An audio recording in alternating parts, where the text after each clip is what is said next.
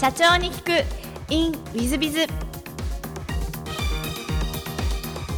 本日の社長に聞く。In ウィズビズはアトラステクノロジーズ株式会社代表取締社長山本浩二様でいらっしゃいます。まずは経歴の方をご紹介させていただきます。2005年株式会社ユーキュレート現株式会社イプシロンプレミアムマーケティングご入社。2008年、有人宇宙システム株式会社ご入社。2011年、独立行政法人宇宙航空研究開発機構出向。2014年、ソフトバンクペイメントサービス会社、サービス株式会社ご入社。2018年に、えー、アトラステクノロジーズさんを、えー、設立され、代表取締ご就任。2022年には東証グロース市場に上場された上場企業の社長様でいらっしゃいます。山本社長様、本日はよろしくお願いいたします。はい。改めまして山本でございます。どうぞよろしくお願いいたします。えー、最初のご質問ですが、えっと、ご出身はどちらでいらっしゃいますでしょうか？はい。私の出身は北陸の福井県福井市でございます。福井市で生まれ、育ったまでいらっしゃったんですか？そうですね。18歳高校卒業するまで、えー、田舎の福井県福井市で元気に育ったというところがバックグラウンドです。なるほど。小学校時代はどんな少年でいらっしゃったんでしょうか？小学校時代はですね、全く勉強することなく田舎を駆け巡る少年でした。あの、東京で育つような方々、あの、子供とはかけ離れた、まあ、野生児のような形で、18歳まで、まあ、ほとんど勉強することなく、まあ、部活だったり遊んだり学校生活を楽しんでいるというようなのが福井での、えー、育ち方ですね。はい。ガキ大将とかそんな感じでいらっしゃったんですそうですね。あの、わんぱくなガキ大将タイプで育ってきた自覚も持っています。はい。じゃあ、今、社長様でそのリーダーシップを取られていらっしゃったんですね。いいふうに言うと役に立ってるかなとは思っています。はい。ありがとうございます。中学時代はどんなことして過ごしたなんて思いでございますでしょうか？小学校時代、中学校時代も本当に田舎育ちでして、中学校時代のクラスは2クラス56人のあの小学校と同じメンバーっていうのは、あの実は、えー、ありまして、まあ、本当にあまり勉強することなく部活、ハンドボールをしていましたけども、まあ、ボールを投げたり、あの、かけっこしたりというような、何も変哲のない中学生でした。はい。なるほど。えっ、ー、と、高校もじゃあ福井県内、高校でいらっしゃいますか？そうですね。高校はですね、えー、福井県内の公立高校です。まあ、文武両道のあの、藤島高校というところを卒業してるんですけども、まあ、OB、OG でいうと、あの、OG はですね、あの、アパホテルの社長さんの、あの、広告塔になってらっしゃる方ですとか、あとは、スポーツでいうと中川一選手、バレーボール昔のですとか、あとあの、サラダ記念日の田原町さんとか、まあそういった方々、いろんな多様な方々を卒業生としては挙げることができますね。はい。じゃあ、有名人が多数の頭のいい高校でいらっしゃるんです頭のいい高校に、あの、偶然入れた、あの、あまり勉強しない高校生という感じでしたね。はい。あの、上場企業の社長様ですので、あの、頭もよろしいなと思います。で、ちなみに、あの、元谷社長様は、えこの前、私どもの会社に来て講演をしていただいてますんで、ちょっとご縁を感じますけど。はい。ありがとうございます。えー、ありがとうございます。福井県出身でいうと、あの、竹風からのサイバーエージェントの藤田社長もご出身で、あの、よくあの、インタビュー記事を、あの、先輩経営者として拝見しますけども、福井県に対する印象というのは全く同じで、あの、すごく閉ざされたがゆえに、どんどん外に出ていきたいっていうところは非常に私も、あの、共感する部分は多々ありますね。はい。そんな感じが、あの、地方出身のキャラクターだと思います。はい。そうすると、なんか、福井は、あの、成功する社長がいっぱい出るところ、そんな感じでいらっしゃいますね。そうなれるように、あまあ、そう言っていただけるように、あの、少しでも自分も貢献したいなというふうには思ってます。はい。ありがとうございます。高校時代はどんなことを過ごしたなんて思い出ございますでしょうか？高校時代は引き続き、まあ、ハンドボールをしたり、まあ、水泳であの泳いでみたり、あの、文化祭やったり、体育祭やったりっていう方、どちらかというとイベントを楽しむような高校生でしたね。まあ、その中で、えーまあ、あまり引き続き勉強はすることなくっていう感じの生活を送っていました。はい。なるほど。ありがとうございます。大学はどちらにお進みになったんですか？大学は慶応大学のお経済学部に進学をしています。あの、勉強しなくても慶応は入れるもんなんでしょその時はですね、瞬間最大風速的に受験勉強は頑張りました。はい。う 何かお聞きしてると、あの、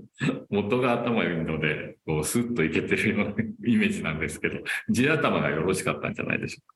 なんとか、あの、その短期集中というところで、あの、マラソンはあまり得意じゃないかもしれないですけど、短期集中型で突破できたのかもしれないですね。はい。なるほど。ありがとうございます。何か慶応選ばれた理由はございました慶応を選んだ理由は、実はその後のキャリアにつながるところがありまして、えー18歳の時、まあ、日本でいうとこう文系か理系かというのがまずあると思いますし、その後、どの大学のどの学部に行きますかというふうに続いていくと思います。私が18歳、ちょうど大学進学どうしようかといった時に、あるテレビ特番を見て、それが宇宙開発特集だったんですね。それにある種、こう、大きな衝撃、インパクトを受けて、宇宙企業というところを18歳で将来的にやりたいなと目指し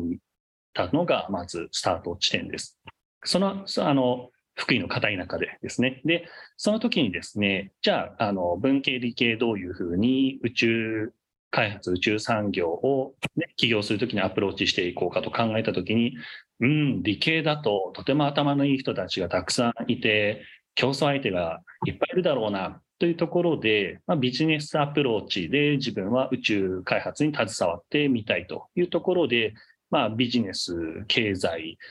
で、かつあの、片田舎の福井にいると、やはり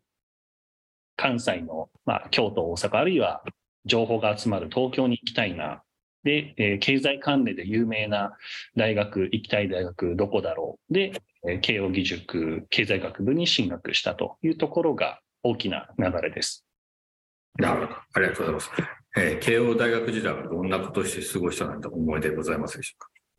慶応大学時代はですね、あの、普通の学生と、まあ、そんなに変わらない生活をしていました。先ほど申し上げた宇宙の活動というのが、まず挙げられます。当時、現、えー JAXA 宇宙航空研究開発機構は、当時宇宙開発事業団 NASDA という前身の組織だったんですね。そこに、えーまあ、サマースクール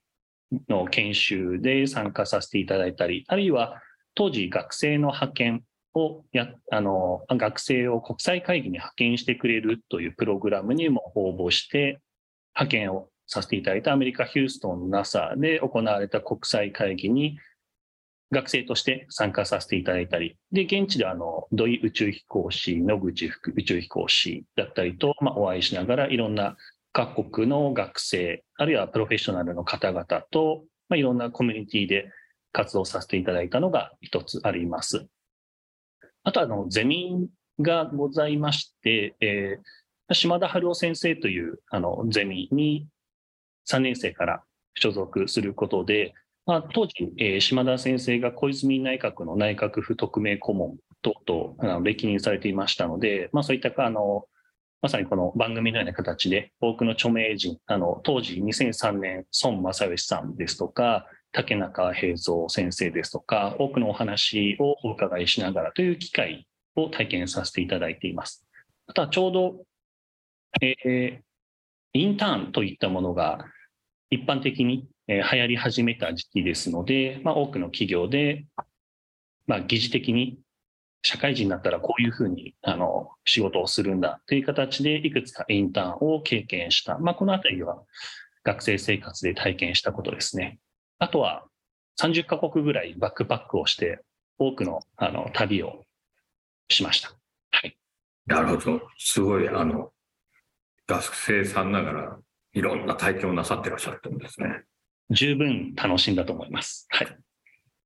ありがとうございます。で、慶応卒業後は最初は UQ8 さんでしょはい。そちらは何の会社様でいらっしゃいますか？はい。この一番最初はスタートアップの、えー企業に就職をいたしました。で、この会社自体は、えーカード会社の、まあ、ダイナースクラブですとか、JCB さんのに対していろんなマーケティング、あるいはあの、例えばカード会員になるといろんなあのサービスがついて、えっ、と、まあ、食のクラブだったり、あの、旅のクラブだったり、まあ、あの、例えば、えー一休さん、あ、一休、あの、サービスあります。あの、ようなイメージでカード会員向けにいろんな優待プログラムを蘇生したり、マーケティング、プロモーションを打ったりというスタートアップだったんですね。そこに、えーまずは、えーインターンから入って、その後、あの、まあ、そのまま就職したというところでございます。大学の3年生、4年生の時に、先ほど申し上げたインターンというところで、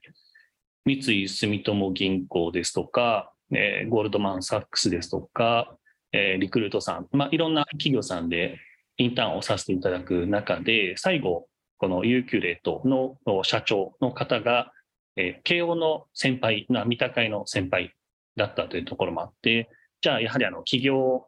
宇宙というところの一つの企業を身近な、あ経営者の身近な形で体験してみたいなというところでインターンをして、でそのまま就職をしています。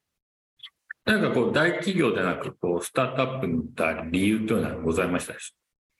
大企業をまず選ばなかったというところは、まあ、なかなか自分が大企業で働く適性はあのないんじゃないかなっていうところもお大きいですし、将来的に先ほど申し上げた宇宙企業というところで、起業したいというところはありましたので、であれば一番最初の体験として、起業というところが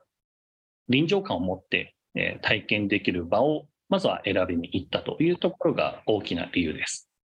なるほど。ありがとうございます。ユーキュレートさんでの思い出なんてございますでしょうか？やっぱりですね、あの、日々何かいろんな大変なことが起こる。まあ、それはあの、どういうふうに事業を営んでいくかもそうですし、お客様との相対もそうですね。あとはやはり非常に人数が少ないと、もう本当に一人がいろんな一人何役ということをこなしていかなければいけない。あとはお金の問題、人の問題、いろんなことが日々起こるな。逆にこう、生々しいな、毎日というところで、まあ、学生から社会人になって一番最初、やはり、えー小さな会社がどういうふうに日々、えーしっかり成長していく、あるいはあのどんなところで、えーこうつまずいてしまうのかというところを、もう本当に毎日毎日臨場感を持って感じることができたというのが一番大きな、えー思い出でしょうか。はい。なるほど。ありがとうございます。えっ、と、その後、えー、有人宇宙システム株式会社にご入社されてます。これは、あの、移った経緯は何かございましたでしょうか？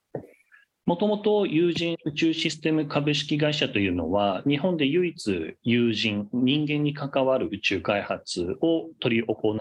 えーまあ、日本でほぼ唯一の会社です。で、ユキュレート、あの、新卒から入って3年。で、次は、えー企業宇宙のこの宇宙の部分に、えーついにトライするぞというところで転職をしたというのが大きなきっかけですね。で、こなの有人宇宙システムに移って、実際に宇宙をビジネスとして経験するというのが始まったところです。この有人宇宙システムさんでの思い出なんてございますか？有人宇宙システムでの思い出はたくさんありますね。時系列に申し上げると、まずこの会社で何をやったのかを申し上げます。まず一番最初にですね、今から約14年前、えーその当時で言うと、10年ぶりに日本人宇宙飛行士候補者選抜試験というところで、まあ、要は宇宙飛行士を募集しますという、え大きなプロジェクトが立ち上がりました。そのプロジェクトは、えー JAXA のプロジェクトですので、それをご支援する形で、え有人宇宙システムの山本として JAXA をご支援する。その内容は宇宙飛行士を募集して選抜していくというところが一番まず大きな最初のプロジェクトでした。今、漫画で宇宙飛行士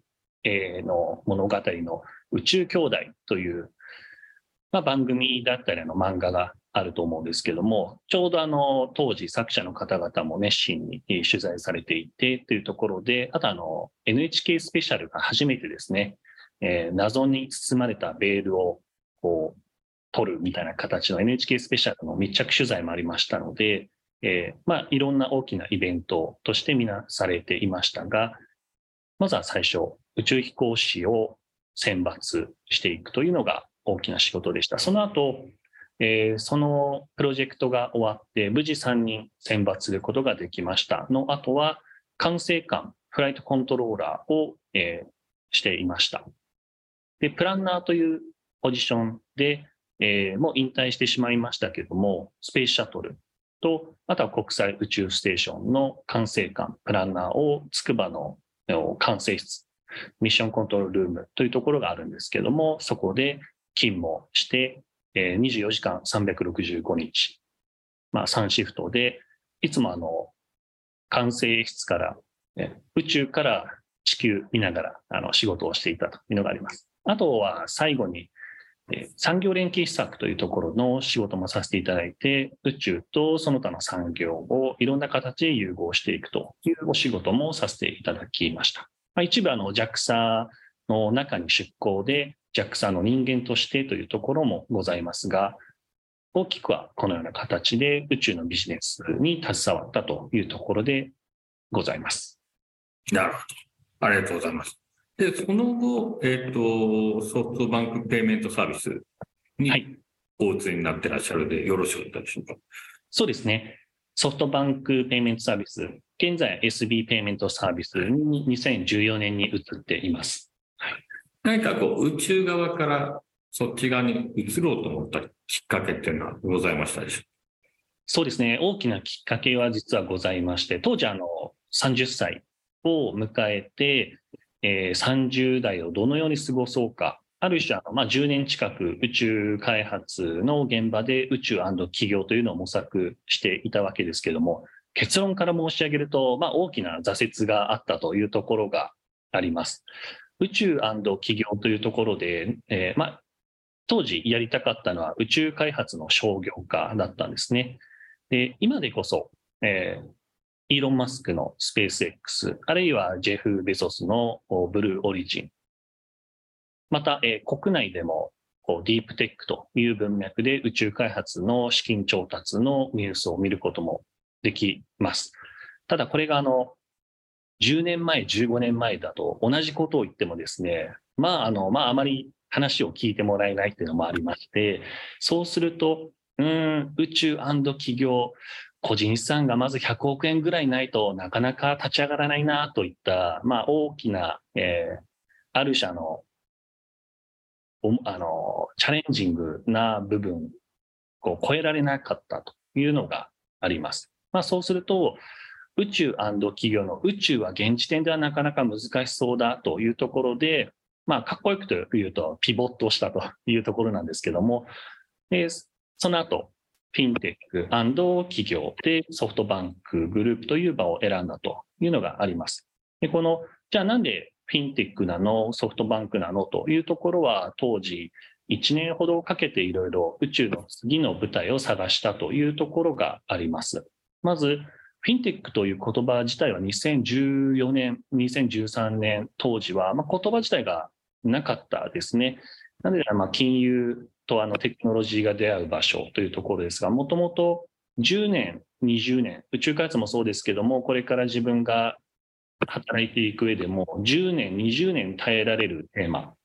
大きなテーマに挑みたいというのがありました。まあ、その中でいろいろ産業を見ていって、過去、あの、私もイーロン・マスクに話を聞いたとき、えー、IT、宇宙、エネルギーが世界を変えていくと。で、彼は IT はペイパル、宇宙はスペース X、エネルギーはテスラだったと、まあ私としては解釈してるんですけども、真似たわけでは ないんですけども、まあ、実際にはそのフィンテックというところで、まあ、価値の移動や交換に私自身も非常に興味があって、それは国内のみならずグローバルなトレンド、トピックにもなる。これはま、これから10年、20年、非常に大きなチャレンジしがいのあるテーマだなというところで、フィンテックに行き着きました。で、次に、じゃあなぜソフトバンクなのと言いますと、フィンテックの中でも価値の移動交換というところで、ペイメント、決済に特に興味を持っていたところ、2012年にですね、ソフトバンクもグループ会社の中で、ビザとマスターカードのライセンスを取って、決済代行ビジネスからさらにカード会社、金のような形でビジネスをしていくぞという記事を拝見しました。やはりですね、ペイメント決済という前提で、特に日本のマーケットでどこが震源地になるのかなというふうに考えていたとき、私は国内通信キャリアが必ずペイメント決済の震源地になるだろうと思っていたんですね。まあ、そうしますと、いわゆるあの孫正義さんの行動に示されるようにダイナミックにビジネスを展開していくソフトバンクがフィンテック事業を立ち上げていくと。まだ新しい話ですので、えー、宇宙から来た宇宙人も何かしらプロジェクトのマネージメントという素養を活かしながら活躍できるんじゃないか。ひいては企業の土台も作れるんじゃないかというのでソフトバンクを選んで SB ペイメントサービスという会社に転職したというのが30歳の時ですね。31歳の時ですかね。はい。なるほど。ありがとうございます。えっ、と、ソフトバンクペイメントサービスでの思い出なんてございますか？ソフトバンクでの思い出もたくさんあります。ソフトバンク自体はですね、先ほど申し上げた事業、まあ、新たな会社になろうというところのフィンテック事業の立ち上げで、グループ会社の中でもフィンテック事業をリードするという存在ですので、私自身も事業企画の人間として、えー、いわゆる加盟店事業というアクアリングビジネス、カード発行の事業と言われるイシュイングのビジネス、また決済代行のビジネス、あと送金のビジネスというところで多く経験をさせていただきました。実際に相対する企業としても、ビザ、マスターカード、あるいは中国のブランド、ユニオンペイ、銀聯ですとか、日本のブランド JCB、こういった国際ブランドと言われる企業の皆様ですとか、あとは2015年、アップルペイも日本に上陸しました。その時のアップルペイのプロジェクトですとか、ペイパル、Google、Amazon、多くのグローバルのプレイヤーとも事業の立ち上げ、あるいは、えー、事業をまあ、一緒に協業していこうというところで、多くの経験をさせていただいたのは非常に思い出深い内容です。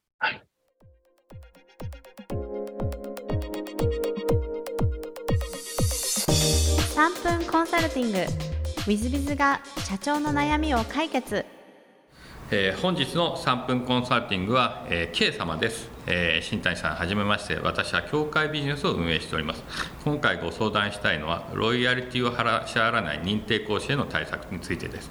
その彼は協会を発足した直後からの会員であり数々の功績を残しメディアに取り上げられ、えー、協会認知の拡大に大きく貢献してくれました。それにとどまらず人を引き継ぐ不思議な魅力があるので多くの会員が彼に憧れを抱き、えー、入門を希望してきます、えー、そのような会員たちはとてもアクティブで教会運営になくてはならない有能な人材を育つことは少なくありません。このようなことから受講者を連れて独立してしまうリスクを懸念しロイヤリティを知らない点には長年目をつむってきました。しかしこのことが業界の中でも噂となり始め過少申告をしているだろう講師まで出てきてしまいました。なんとか彼を教会に人めながらもきちんとロイヤリティが知られる統制を取りたいと考えています。アドバイスをいただけますと幸いです。どうぞよろしくお願いいたします。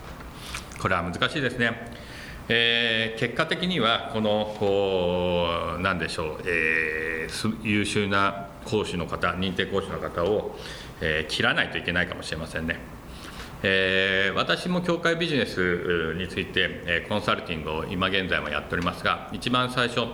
いわゆるマスターとかあ、えー、何でしょうあ言われる方々を育てるのでグランドマスターとかマスターというのを育てる上で、えー、そのコンサルティングを始めた会社さんからこの3人が候補でって言われた時に私はまず優先すべきものは有能さではない。むしろこのいわゆる公共会ビジネスを信じれるかそのトップの A さんという方を信じていただけるかどうか、まあ、ある意味 A さんのためだったら何でもやるぐらいの人をグランドマスターマスターにしていかなきゃいけない。単に仕事ができるからとか喋りがうまいからとかあいろんなことができるからって人を、えー、グランドマスターマスターにしてはいけないということを教え込みました。その時、えー、お相手の方は「ええー」って言われました。で実際やってみるとその優秀な方3人のうち1人優秀な方いらっしゃったんですがその人はどんどんやっぱり違うことをやりたいってどんどん離れていきました。いわゆる A さんという、え、カリスマ講師の教会ビジネスのトップに、え、100%信じてついていくっていう感じにはならなかったんですね。結果的に残りの2人は、まあ、ある意味信じてついていくので、まあ、やれること大変少なかったですがパワーポイントも作れないパソコンも動かせないズームもやれないぐらいだったのがどんどん覚えてきまして今ではグランドマスターそして大変優秀になってるしちゃんとお金も支払ってくださってます、まあ、そういう意味で、えー、むしろ、えー、優秀な方を、えー、認定講師とか、えマスターとかグランドマスターにするんではなく A というその教会ビジネスのトップを信じて徹底的についていくぐらいの人を、えー、お弟子さんにしないといけないのが教会ビジネスだというふうに思っていただきたいなと思います。これが基本路線です、えー、ですので、えー、まあ、ある意味キリスト教とかあと一緒ですね、えキリストを信じて、えそのついてくるまあ何人の人ですかね、えー、7人とか10人の人がいたと思いますけどもその人たちが一番キリストの教を広めていったわけですのでそういう信じてついていく人たちを育てていくということが大切なんだというふうに思っていただきたいなと思います。その方が実を言うと教会ビジネスは拡大していきます。むしろその有能な方ばっかりが揃っていくとみんな独立で勝手なことをやります。で大体ですね訴訟とかになってるケース非常に多いです、えーこれビジネスの世界ではよくあることなんですなんとか式とかいうのがありますがこのなんとか式を、えー、分派してってですね、えー、争ってて何か揉めてたりすることはよくよくあるんですね、えー、ほっかほか亭のお弁当屋さんなんかは、えー、今ホットモットになっているところは実を言うとフランチャイジー側だ、えー、いわゆる子供側だったわけですが、えー、ほっかほか亭を一番広げたのはそのプレナスさんなんでえー、そっちの方が上場して大きくなってほかほか店の元の大阪の本部と訴訟になって訴訟負けたのに全部ホットモットに変えた瞬間日本一のチェーンに変わっちゃったんですね。つまり有能なところ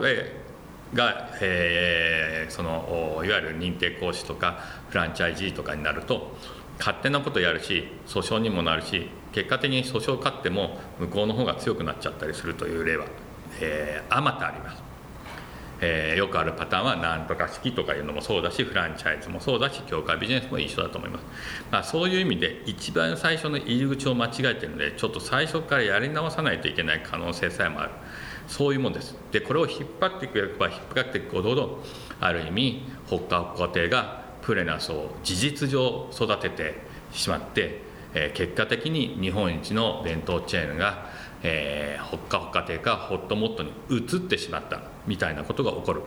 えー、可能性を秘めております。ですので早め早めに決断をしていくことが重要なんじゃないかなと思います、えー、この優秀な方有能な方を、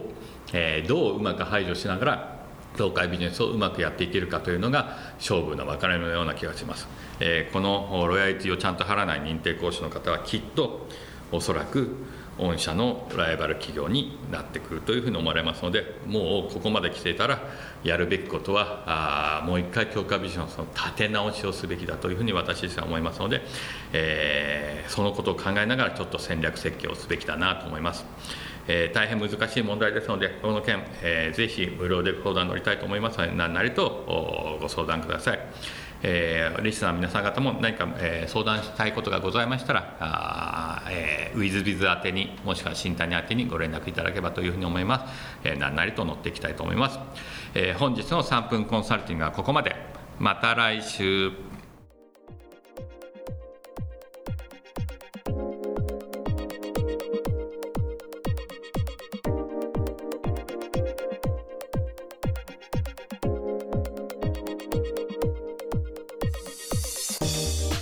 本日も社長に聞く in with biz をお聞きくださり誠にありがとうございました。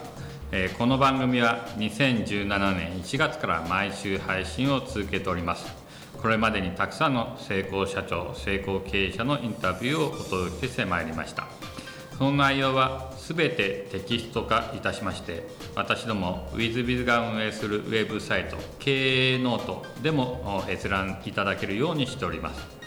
音声だけでなく文字で読み返すことで新たな発見や気づきがあり皆様の会社経営に役立つヒントがきっと見つかるのではないかと思いまして、えー、サイトの方にもさせていただいてます。ぜひネット検索で経営ノートスペース社長インタビューと入力いただき経営ノートのサイトをご覧になっていただければというふうに思っております。